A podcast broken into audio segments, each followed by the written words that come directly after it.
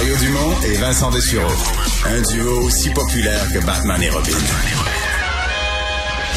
Cube Radio. Alors, on continue la discussion sur l'Ukraine, euh, cette fois-ci davantage l'aspect militaire. Rémi Landry, vétéran des Forces armées canadiennes, professeur associé à l'Université de Sherbrooke. Euh, bonjour. Bonjour, Monsieur Dumont. Je vous enchaîne avec une discussion qu'on a eue il y a quelques minutes là sur le fait que l'impression pour des gens qui regardent donc ça de loin comme nous, c'est que la première journée, la Russie avait pris un immense avantage, que la deuxième journée, ils ont continué à progresser vers Kiev, mais avec plus de résistance. Est-ce que ça se peut? C'est tout à fait possible et fort approprié aussi. Il euh, faut réaliser que l'attaque de euh, en fin de compte, du président Poutine euh, a été une surprise pour tout le monde. On ne s'attendait pas qu'elle ait cette ampleur-là. Et puis toujours dans un geste pacifique, le gouvernement ukrainien n'avait pas pris des mesures belligérantes pour chercher à créer de l'animosité et puis éventuellement forcer le jeu de, de Poutine. Donc, il a pris tout le monde par surprise. Et puis comme les Américains l'avaient prévu, ils ont exactement déclenché leur attaque euh, avec euh, une attaque cyber et puis euh, des centaines de, missiles provenant de, de d'avions provenant de navires et provenant aussi de, de, de, missiles balistiques à courte euh, portée qui sont transportés par euh, des véhicules et qui peuvent être facilement déplacés et puis se rapprocher du terrain. Donc, ça l'a définitivement, je veux dire, créé un effet de surprise. Mais il semble que depuis, euh, malgré tout, les Ukrainiens sont en mesure de, de, se réorganiser. Ça me laisse sous-entendre qu'ils ont peut-être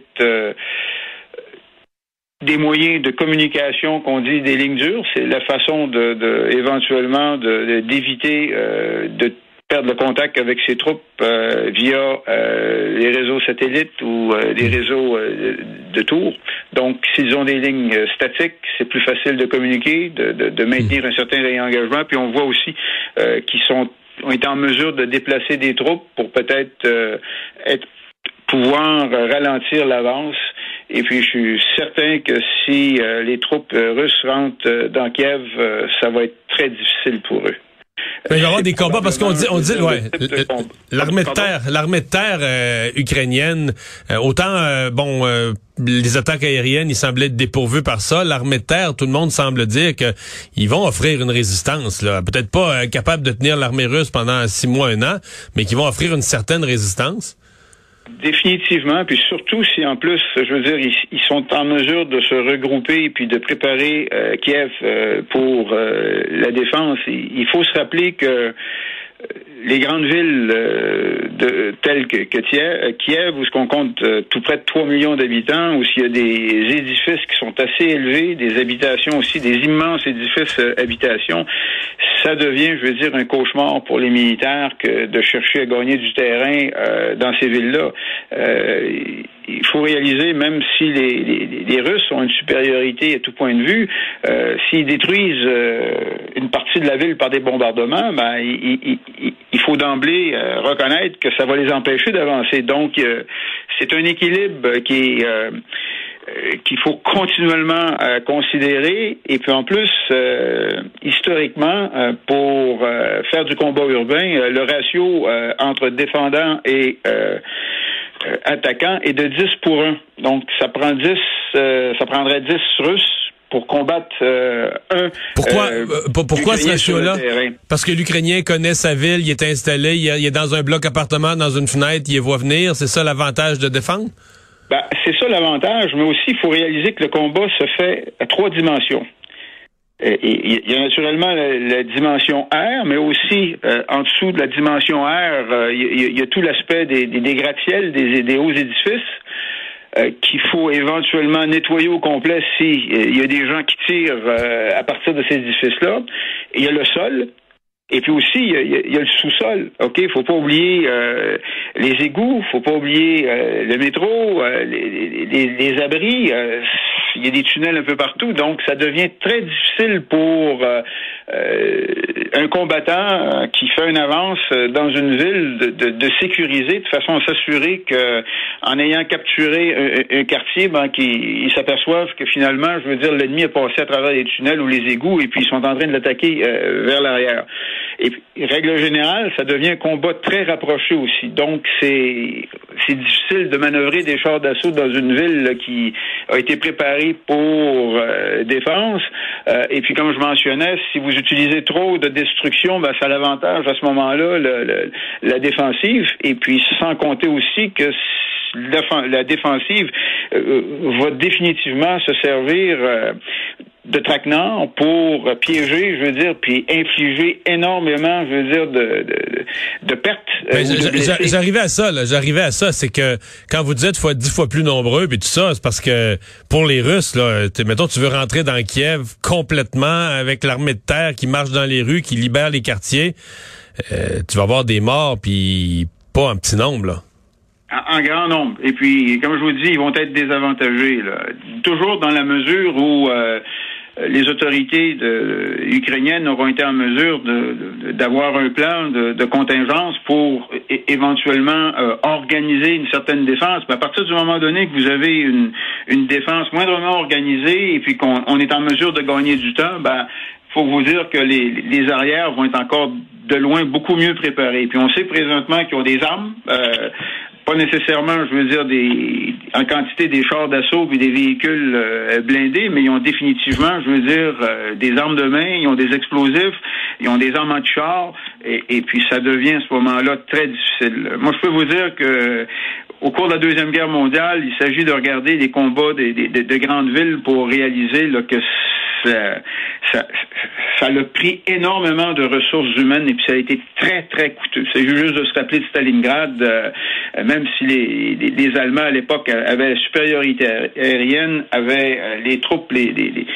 les plus professionnels à ce moment-là, l'équipement aussi qui était tout à fait fantastique euh, à l'époque, ben, ils n'ont pas été en mesure, je veux dire, de, de vaincre et de capturer la ville de Stalingrad. Ouais ce matin, là, je, faisais une entrevue LCN avec une dame qui me racontait qu'elle, ben, son mari, c'est un, c'est pas un militaire du tout, c'est un informaticien, 40 quelques années. Euh, femme et enfants sont partis dans une petite maison à la campagne. Puis lui, ben, il est allé s'inscrire hier soir, il a donné son nom. Et ce matin, il a mis une Kalachnikov dans les mains, puis il est allé patrouiller la ville de Kiev. Euh, ça, euh, je vous parle, vous, comme, comme expert, comme militaire, comme personne expérimentée, vous seriez en charge d'un quartier ou d'un bout de, de, quartier de Kiev. Là. On vous amène un informaticien, un, pharmacien, euh, deux, deux travailleurs d'usine. On fait, on fait quoi avec ça? C'est utile? C'est des bras, vous allez me dire? Et bon, tirer au Kalachnikov, je pense... C'est des bras, comme vous dites, tout ce qu'on est en mesure de, de, préparer des édifices justement pour se défendre. C'est des gens qui peuvent définitivement remplir des sacs de sable, c'est des gens qui peuvent euh, préparer euh, des euh, des positions de tir éloignées des fenêtres, en brisant les fenêtres, en, éventuellement en renforçant certains édifices où ce qu'on va vouloir se défendre. Et, puis, comme je vous dis, ça va être un combat rapproché. Donc, je présume que même si on donne des armes à des gens qui sont pas nécessairement des soldats, lorsque viendra le temps de, de tirer pour se défendre, et puis surtout si les cibles sont pas tellement loin, ben, ils vont être en mesure d'atteindre les cibles. Mais définitivement, c'est de la main d'œuvre qu'on a besoin. Euh, la même chose aussi avec euh, euh, le personnel qui travaille pour la ville, d'utiliser les, véhicules de la ville, soit pour faire des barrages, prendre les véhicules civils pour barrer les routes. L'idée étant de ralentir le, l'avance et puis de forcer l'ennemi et éventuellement, je veux dire, à sortir de ces véhicules blindés pour chercher, je veux dire, à, à, à dénigrer, à savoir où l'ennemi est. Et puis imaginez aussi les tireurs d'élite qui peuvent être euh, dans des édifices euh, très hauts, euh, bien placés, en mesure de, de, de, de voir d'où l'ennemi vient, en mesure aussi de d'identifier les chefs ennemis puis d'essayer de, des abattre. Comme je vous dis, c'est c'est un combat que, qui est probablement une des pires situations pour un, commandant militaire. C'est d'entrer dans dans, dans un dans, dans une ville telle que, que Kiev. Et en plus, ça prend énormément de coordination entre les troupes. C'est beau d'envoyer, je veux dire, des gens dans un quartier, mais la rue d'à côté, il y a de vos collègues qui sont là aussi. Ça fait que si vous décidez de détruire un édifice, ben il faut éventuellement coordonner euh, à côté. Et il y a l'évacuation de, des blessés. C'est un travail très difficile. Mhm. Euh, je reviens euh, parce que vous m'avez parlé de, de l'utilité des gens sans expérience, des gens qui ont jamais combattu. Vous leur mettez un kalachnikov des mains, vous les envoyez au combat. Vous nous avez bien décrit le genre de rôle qu'ils peuvent jouer, l'utilité qu'ils ont comme main d'œuvre. Euh, Est-ce qu'on peut dire aussi qu'il va y avoir des orphelins? Si, si, si t'as paquet dedans. Des militaires, des militaires aussi, mais toutes sortes de gens qui n'ont pas d'expérience du combat, qui partent avec un fusil, c'est une ligne de front comme ça dans un combat urbain. Euh, j'ai je peux pas parler de d'expérience d'avoir fait la deuxième guerre mondiale, mais je peux vous dire ce que j'ai vu en Bosnie, où ce que effectivement, je veux dire, euh, tout le monde était mis, euh, tous les hommes de, de, de 16 ans, euh, pratiquement à 70 ans, je veux dire, avaient une arme et puis on les utilisait au maximum de, de leur utilité en étant conscients. Ces gens-là se battaient parce que il n'y avait pas de lendemain pour eux. Il n'y avait pas de lendemain pour leur famille. Euh, et puis présentement, ce que je vois à Kiev aussi, c'est malgré la, toute la, la, guerre psychologique qu'on voit actuellement par euh, les annonces de, de, de Poutine euh, pour dire aux militaires, bon, ben, éventuellement, débarrassez-vous de votre gouvernement, on va négocier avec vous. On, on, voit tout de même qu'il y a un patriotisme qui est, qui est très présent, qu'il y a un nationalisme ukrainien. Les gens sont chez eux et puis je crois que c'est évident que la grande majorité des Ukrainiens ne veulent pas euh, retourner sous le joug euh, russe. Donc ces gens-là se battent pour leur terrain, pour leur maison. Probablement ce que vous feriez, ce que je ferais si on attaquait ma ville. Monsieur Landry, merci beaucoup d'avoir été avec nous. Ça fait plaisir. Au revoir, Rémi Landry, vétéran des Forces armées canadiennes.